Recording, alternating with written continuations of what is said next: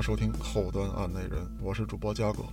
如果您有比较离奇的案件，愿意跟我们分享，可以在微信公众号中搜索“后端组”，里面有小编的联系方式。您也可以通过小编加入我们的微信群，与我们互动聊天。那么今天呢，除了我之外，还把邪事儿的两位主播叫来了。老安来也，大胖子来也。哦你知道今天这个局面吧？我老觉得就是不像在案内人，我好像又做客邪事儿了。我们这气场一来，这邪气儿就来了。对对对，给我压下去了。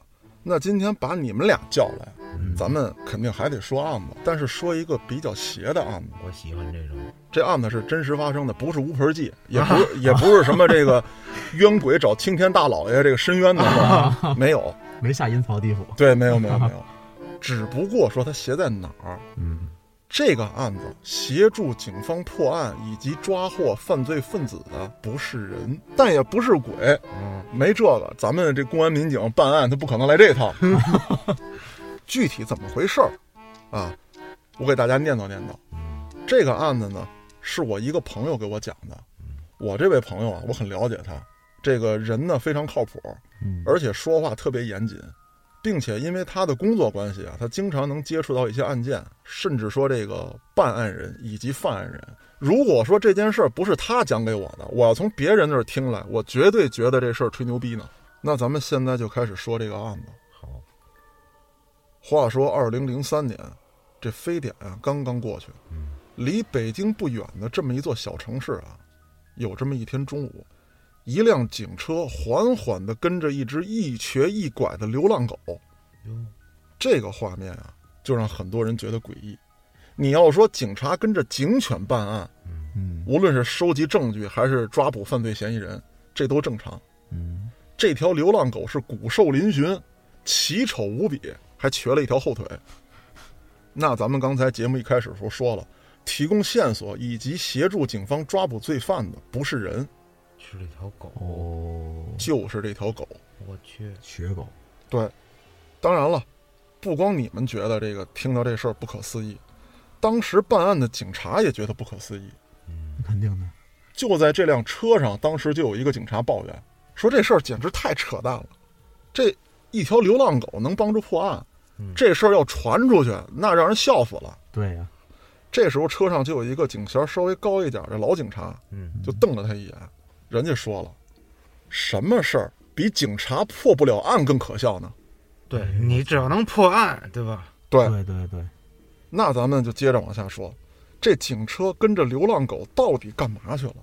就以这条狗的本事，你别说破案了，你就看它这外表，很可能它跟别的流浪狗抢食儿都费劲。嗯，那怎么能破的大案呢？但我跟你们说，还真别小看这条狗。就在几个小时之前，这条狗啊，在当地的一所农户家门口是狂吠不止，不停的挠门。这院儿里呢住着这么老两口儿，这老头儿听见声之后就出来了，打算呢要不就喂他点东西，要不就给他轰走。太烦人了。可就在这老头儿开门的时候，这小狗从自己身边叼起了一样东西，放在了老头儿脚下。这老头儿不看还则罢了，定睛一瞧，是一屁股坐在地上了，半天没回过神儿来。不会叼了个人体的某个部位吧？你猜对了，真是啊，真是啊这小狗叼了一截人的手臂骨，而且这个手臂骨上带着一块手表，手臂骨是还带肉的那种吗？还是就就基本上全是骨头了。但是说它连着手，小臂骨啊跟手之间这个手腕这位置挂着一块锈迹斑斑的手表。这是够瘆人的。这老头坐地上，并不是因为被吓着了，而是他认得这块手表。哦，这块手表是他儿子一年多之前打工走的时候，他从自己手上撸下来给儿子戴上的。至少说现在儿子少了条手。对，至少可以说是这样。嗯，而且在这儿，我给大家交代一下，这儿子出门打工啊，已经一年多没回家了，而且没跟家里人联系，因为这儿子走的时候啊，是跟他母亲怄气走的。嗯这老头呢，就觉得这孩子气性大，嗯从小就倔，嗯，很可能是说呢，混不好我就不回来了，叛逆。叛逆。但没成想今天看到了这一幕，但是这老头啊，又转念一想，说一样的手表可多了去了。对，对吧？并不一定是我儿子的，没准他送给别人的呢。就是对，或者说别人买了一块同样的呢，对对对，即便就是说这是我儿子的，没准只是手段了呢。哎，咱别往坏处想。可无论怎么说，你看见人骨头，你得报警，对对对对对，对吧？接到报案的这警察呀，听说有条狗叼了一截人骨头，当时也一脸懵逼。嗯，但是你接到报案，你得出警啊，这可能涉及到人命，无论再离奇，你也得到现场看看。嗯，警察到了现场之后，看见这老头啊抱着他老伴儿，这老伴儿已经哭到几乎昏厥的地步，就人就剩抽搐了，而这条小狗呢，就蹲在老太太身边，慢慢的舔她手，就像安慰这老太太一样。挺有灵性。警察呢就得例行公事，询问一下报案人是什么情况。老头呢也一五一十的说了怎么看见小狗的，叼着什么东西，我怀疑怎么怎么样，于是乎我报了警什么的。可是到这儿啊，警察就犯了难了，这案子到这儿没法问了。嗯，你问这狗说你这骨头从哪儿叼来的，这不扯淡呢吗？甚至当时有警察就怀疑，是不是这老两口杀了人了，尸体被发现了，所以演了这么一出狗叼骨头的戏来。哎，这个其实思路很合理。但是说呢，还是这老警察有经验，警察办案要看证据，瞎猜不行。这老警察就问报案这老头儿说：“这狗是你们家养的吗？为什么把这骨头叼你们家来啊？”这老头就说了：“这条狗啊，是我儿子好几年前从路边捡的，当时啊，它还是一小狗崽儿，长了一身赖疮。他妈呢，就嫌这狗脏，怕它有病还，嗯，就不让跟家养。我儿子心善，就在这个野地边上啊，给狗搭了个窝，每天就这么喂它。后来这狗还真就活下来了。但是你想啊，咱这村里人谁给狗治病啊？对，给它口吃的就不错了。因为有疮又得不到很好的治疗，它就越长越寒碜。他妈呢就看这狗啊就更恶心，嗯死活不让跟家养。村里谁都嫌弃它，就我儿子喜欢这狗，所以说呢也就这么一直撒着养着。除了进院不跟着我儿子之外，到任何地方可谓是形影不离。这一晃啊，这狗养了五六年了。听完老头这介绍之后啊，警察就看了看老太太。这时候，老太太两眼空洞地望着天空。虽然说他现在这个状态啊，属于精神涣散，但是从衣着打扮来看，这老太太还是很讲究的。甚至说，在农村大妈里面呢，这个状态的人啊，还算很精致的。这警察就蹲下身子试探着问：“哎，说这大妈，您先别难过啊，缓缓，您先缓缓。这不是还没开始查呢吗？这谁也说不好这尸体是谁的，对吧？到时候别回头您儿子没事儿，这是别人的尸体，都是您把自个儿哭坏了，得不偿失。对，咱们先这个调查一下，我问问您啊，这狗是您儿子养的？听到这话之后啊，这老太太突然是两眼放光，一把就把这小狗抱在怀里了，就哭着跟这小狗说呀：“说我错了，我不该赶你走，我求求你了，你快告诉我我儿子在哪儿。”这疯了，对呀、这大伙儿一看，这老太太疯了，嗯这你问这狗顶屁用啊？嗯这就赶紧劝劝，这别别出条人命啊！这事儿、对，嗯这边呢就有人劝这老太太，哎，拍打前胸啊，这抹擦后背；那边呢就有人打电话叫幺二零过来，赶紧给送医院。就在大伙儿一顿忙活的时候，这小狗啊就突然从老太太怀里窜出去了，往前跑了几步，然后对着这群人就汪汪乱叫。哟，这几个人盯着小狗就不知道啥意思，这狗急的呀就跟这原地打转。估计这狗当时心里就琢磨说：“你们几个不看电视剧吗？这明显是我要带你们去个地方。对啊，这我都这样了，这个按照剧情走，你们得赶紧跟着我呀。对呀，可是咱还得说回来，嗯这现实啊跟电视还是两回事儿。哎对，你们是警察，穿着官衣儿呢，你这谁敢说现在下条命令来走，跟着这流浪狗，咱找这个犯罪证据去，或者找尸体去，谁也不敢啊。对，后来啊，这老大爷就在这求这警察，说这小狗肯定是想带你们去，嗯嗯你们就跟着去吧。还是老大爷看的电视剧多。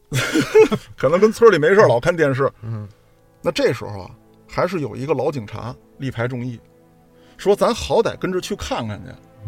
说没找着，无非咱白跑一趟，对吧？但是咱对报案人也有交代。说找着了，那不是更好吗？对，嗯，于是呢，这些警察呢就留下一个人继续在村里做笔录，并且呢走访一下村民，收集一下证据。剩下几个人就开着警车，跟这小狗出发了。这也就出现了我一上来讲的那一幕。哦，我现在可以推断一下吗？你说，我觉得啊，这个老头的儿子可能根本就没有去外地打工。嗯，他去外地的话，这狗是不可能把他的尸体从外地叼回来的。对，我是这么想的啊。哎 OK，这个推断很有道理。嗯，那咱们继续往下听案子。嗯他为什么没有去外地？是自己不想去，还是因为什么原因没去了？可能没去就死了，已经，要不然他不可能已经骨化了。我觉得，我瞎说的啊，瞎说的。很有可能。但到底如何？咱们接着往下听。这警车就跟着小狗从大爷他们家出发了。这一开呀，就嘎嘎悠悠的走了二十多公里。嚯，这狗挺能走啊！跑啊！咱们说你要开车啊，嗯你一脚油的事儿，这二十公里。哎，对，可你是跟着条瘸狗啊，慢慢走，你就得慢慢的，速度比骑自行车还慢。挺费油的。不如骑自行车。对啊，还有一个什么问题啊？就是这个场景太荒唐了。嗯，这些警察啊，在这个车里面坐着，就极度尴尬，甚至说呢，当这个路上有人经过的时候，无论是汽车呀，还是说骑车的，还是行人，这帮警察都把头低下来。不好意思，我觉得啊，就这些警察很可能是从警以来第一次不敢与别人对视。我觉得其实这挺没必要。你要是装作这样，反而让人看出来了。对呀，你又不能奶奶，对吧？反而看不出来。我们今天跟着一条狗破案，那那太过分了。对，可是咱得说回来，已经这么做了，那就得咬着牙做到底。对，对，咱们可以体会一下当时车里这几位民警的心情，嗯，那是真闹心的，都快崩溃了，我这车开太慢。哎啊对，极度漫长又如此的尴尬。嗯，后来呢，这个车里就有这警察说了，说咱不行，咱掉头走吧，这就太扯淡了。这个还是为首的这个老警察自己点了根烟，给车里的所有人啊发了一颗，说咱这么着，把这根烟抽完了，无论到什么地步啊，咱就都撤退。哎，点上烟，大家聊几句。这里头为什么让大家这么崩溃呢？还有一个原因，就是这些警察啊，本来不想让别人觉得他们在跟着狗，所以一有人的时候呢，他们就踩脚刹车停路边停着。可是这小狗啊，它跑几步回头看一眼，一看你车停了，它就叫，弄得这帮警察是没辙没辙的。这狗太有灵性了，是啊，这老警察呢，也是被这一次一次的这个小狗回头叫他们这事儿惊呆了，否则也早放弃了。哎，烟抽了没半颗，突然这狗啊是狂叫几声，然后是健步如飞的窜出去了。哟哎呦，到地儿了。这警察能明显看出来，因为狗本来瘸嘛，嗯这回这一跑啊，跟刚才状态不一样了，这身子歪的特别严重。这些警察甚至能感觉到这条小狗在忍着剧痛向前奔跑。哎呦，跑了没几步，小狗突然一拐弯，跑进了一所废弃的学校。哦，这警车也就跟着进去了。之后，小狗停在了废弃学校里面的一个防空洞的洞口，就开始吐。吐，咱们养过狗的朋友知道，狗一般情况下吐有两种原因：第一是倒毛，它把这毛吃肚子里，然后可能吃点草啊、树叶，它给吐出来了；猫一样。另外一种是什么呢？这狗已经体力透支了，二十多公里啊，一条瘸狗，对，哎呦，而且咱说了，它骨瘦如柴，等于说是狗里面的营养不良患者。太惨了，这小狗。这些警察呢，就赶紧下车，拿这矿泉水啊，就倒手里给狗喝两口，嗯就开始检查这个防空洞的洞口。这洞口呢，是一个向上开启的铁皮门，门把手上呢有这个拴的绳子，但绳子这个已经断开，能明显的看出呢是非常不规则的这个开口。就不是剪的或者割哎断的。警察初步分析，这很可能是小狗咬断的。哦，之后打开盖子，放了会儿气儿，留下一个警察在门口守着。这老警察就跟另外一名警察下了洞了，没走几步，就发现洞里面有一堆乱石头，有明显被扒开的痕迹，在石头的缝隙当中能看到人体的残骸。我去，走近了一看啊，那场面相当凄惨，尸体高度腐烂，还剩下的肉也已经不多了，有明显被老鼠啃食的痕迹，而且布满了蛆虫。啊，我的天，随后法医赶到了现场，经初步判断，这是一具男性的尸体，年龄大概二十多岁。根据现场的腐败情况来看，死亡时间已经是一年以上了。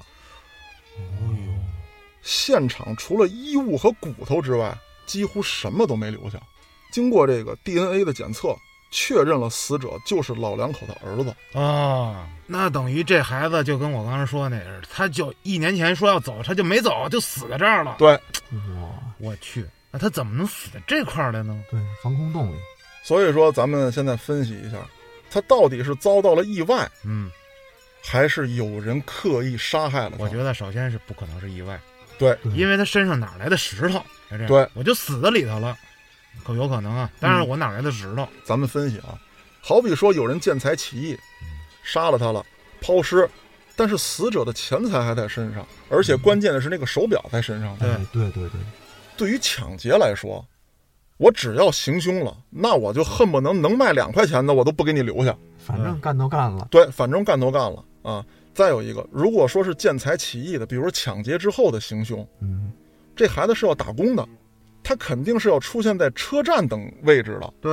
对对，是不是？嗯那他是在什么环节上被人抢的？那就是没去车站之前，否则就会被发现。除非这儿不是第一案发现场。对而且这个地方如果是抛尸的话，其实它不跟车站顺路。警方经过分析之后，再加上现场掩盖的如此严密，很可能是有人蓄意谋杀。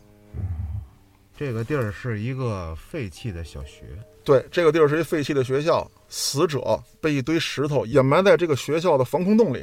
很奇怪啊。非常隐秘，那得到这一结果之后啊，所有的民警对这条小狗是无不起敬，可想而知啊，这条狗很可能就一直在寻找它的主人，找了整整一年。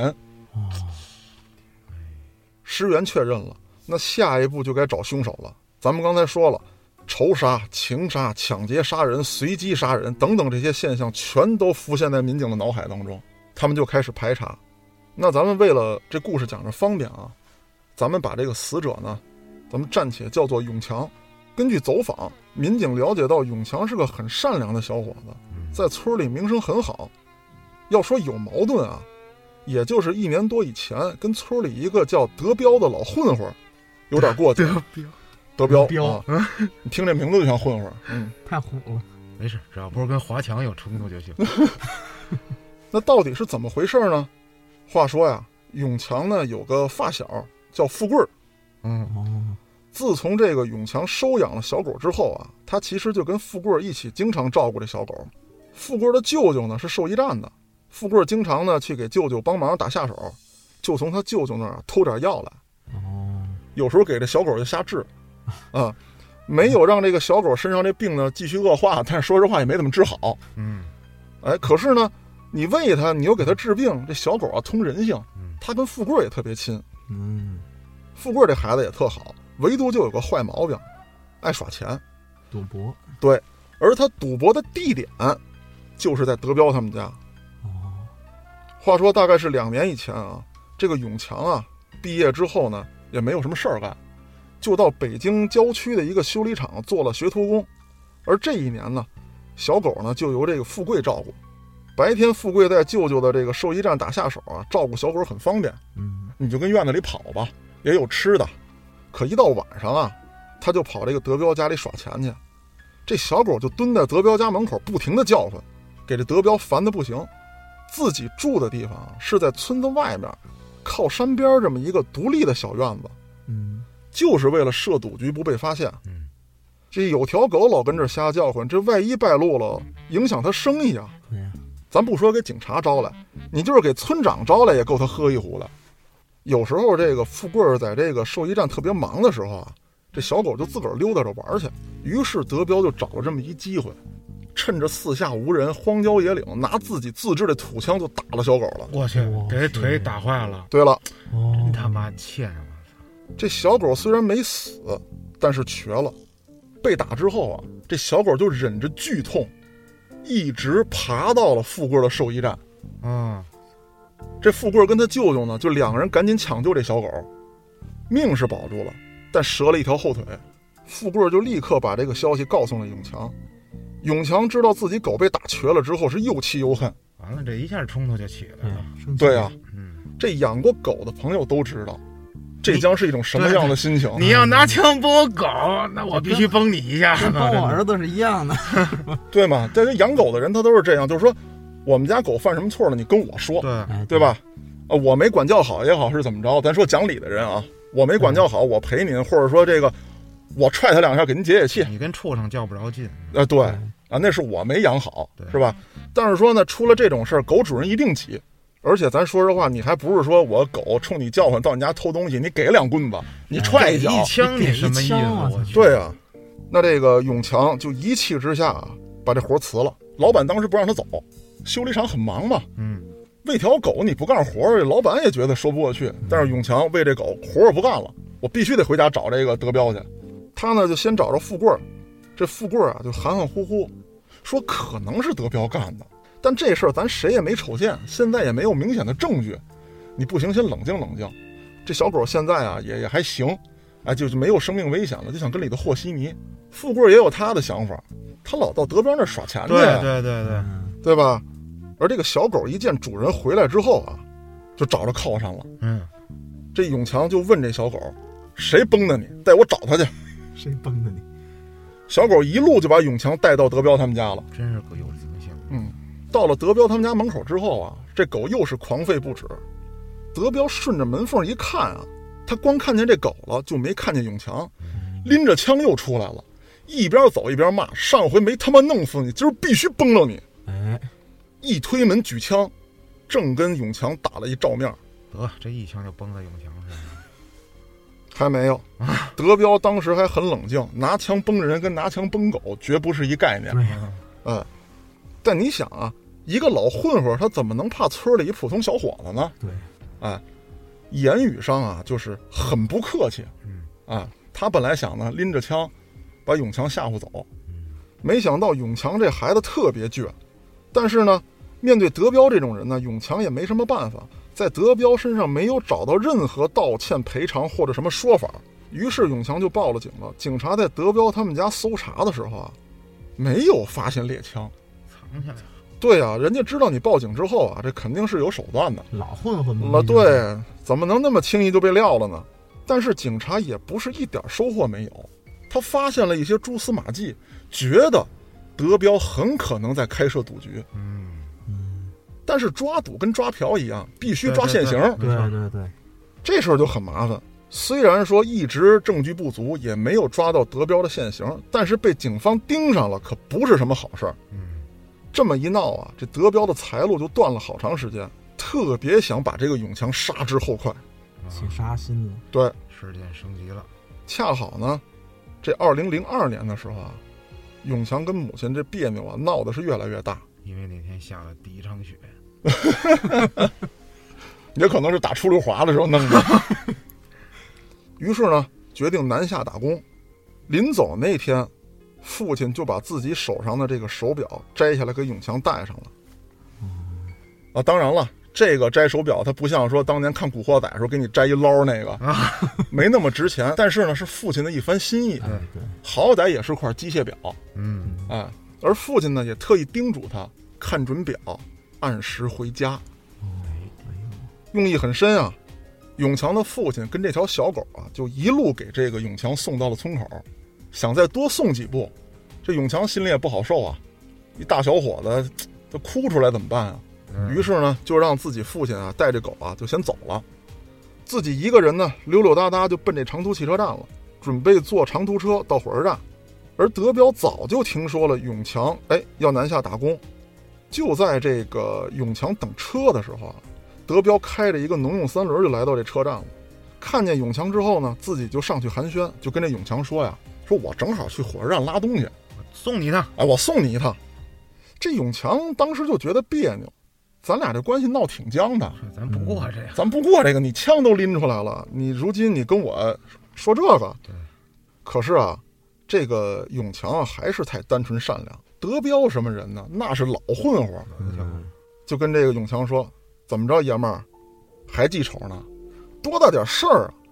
你看你报警，你你你报警抓我，我说什么了？咱村里人乡里乡亲的，谁家不打架？谁家不闹别扭？你看有报警的吗？啊，是不是？你报完警我都没说什么，你这还跟我记仇？这这一激，这永强那是我怕什么呀？走，啊，对呀、哦啊，拧吧，小伙子？小伙子挺拧，而且呢，这个一看这个激将法管用之后啊，这德彪的话术又改变了。咱俩呀，这不打不相识。哎，我跟你爸当年啊，我跟你说，你们家盖那房子的时候还没你呢，当时找这个沙子、水泥、装修材料不好弄，我托人给弄过来的。嗯，你知道吗嗯？咱们这都有交情，你这南下打工去了，家里有个大事小情，我跟你说，爷们儿一个电话，好吧？咱俩论咱俩的，你念不念我好无所谓，冲你爹行吗？哦，挺排面的。老混混嘛，人家懂这个。唬住了，哎，被德彪这么几句社会科这一唠啊，永强也没词儿了。嗯，坐车跟着走吧。这一路上呢，德彪还说了好多这个听上去特别掏心窝子的话嘿。哎，讲了讲自己的过去啊，就是你们别看我好像怎么怎么着似的，对我有成见。其实我这个混江湖讲究的是个义字，嗯你们体会不到。咱爷们儿处的少，以后你就知道了。啊，我当年干过什么什么事儿，又怎么怎么样的？哎呀，有些什么失望啊、难过呀、心酸历程啊，哐叽哐叽说了一路。这永强这警惕性啊，慢慢就放松了。就在这时候，这德彪拿出瓶酒来，就砰给开开了，自己也开了一瓶。这爷们儿喝一口，今儿跟你越聊越高兴。嗯，听到这儿啊，这事儿您别矫情，矫情什么呢？说怎么开车喝酒啊？第一，人家没那么讲究，这个地方跟时代不一样。哎，对，再一个呢，你得说这个德彪是什么人呢？这是一老混混，他连枪都敢掏，他还能在乎这个酒后驾驶的事儿吗？对对对，对不对？这永强喝了几口酒之后啊，就觉得眼睛睁不开了，哦，犯迷糊。这是下药了，这是。对了，酒里有东西，这德彪啊，趁着开酒这功夫啊，就把这药下到酒瓶子里了。老油条，德彪看永强昏迷之后，就开着农用车把他拉到了防空洞，哦，联合自己的外甥把永强勒死之后扔进防空洞，并且用石头进行了掩埋。然后出来把那个大铁门拴上。对，那咱们再说他外甥这人，就德彪这外甥啊，也不是什么好鸟，特别好打牌。先开始呢就跟德彪这厂子打，嗯，嗯，但德彪呢毕竟是村里小厂，玩的不过瘾。去澳门了呃 对对对，我得去县城打去啊。啊！但是不行啊，你跟这儿，那你有你舅舅罩着你呢，嗯没事儿还给你偷偷放点水啊，或者说俩人摆个局，啊，你能挣点儿。你出去你就是个菜。嗯，最后呢，欠了好多这个所谓这个社会大哥的赌债，嗯，好几万。他自己是个游手好闲的小混混，根本还不上。他这舅舅呢，又有面儿又有钱，就给他把账了了。啊，给他铲了。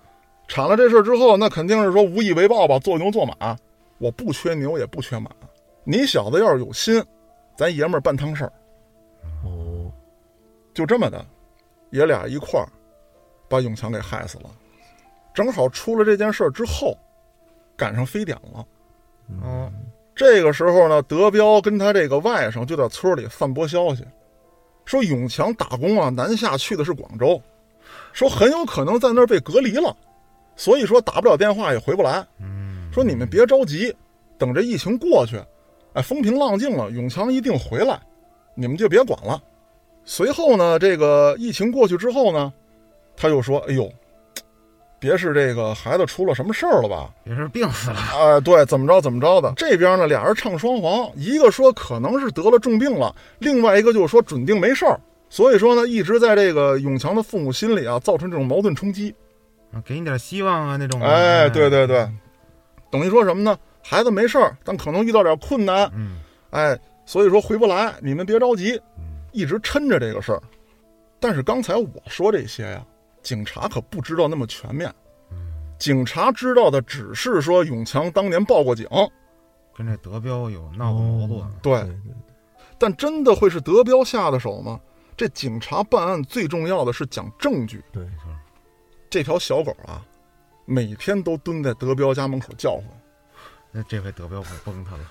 德彪也不敢了，这事儿查上来了呀，哦，对不对？警察这几天村里村外的来回转悠，他作为犯案人，他能没有警觉？那等于这回警察就知道，这狗肯定是跟这德彪有关系啊。是啊，狗帮着警方找到了尸体。这时候警方是对小狗的信任度极高，哎，对，但是说呢，你也不能因为狗叫就抓人去。嗯，它跟找尸体不一样。你说我让狗带着我找尸体，最多是没找着，是吧？你要是抓人抓错了，这是什么样的错误？对不对？作为警察来讲，怎么能这么干呢？但是咱们可以调查他。哎，于是乎呢，这个警察就想到了一个办法，嗯找到了永强的发小富贵儿，嗯，说出了自己的怀疑。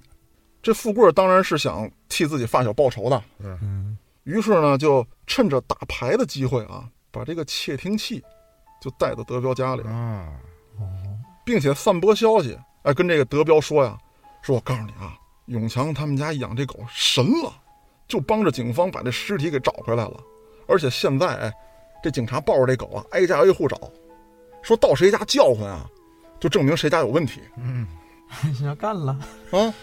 这德彪还说呢，哎，说前一段我看这个警察都从咱村撤走了，他说对呀，在咱村没找着呢，现在报到别的村排查去了。这警察要老在，你这赌局能开吗？对不对？警察现在说呀，说暂时哎放弃了对咱们村的怀疑。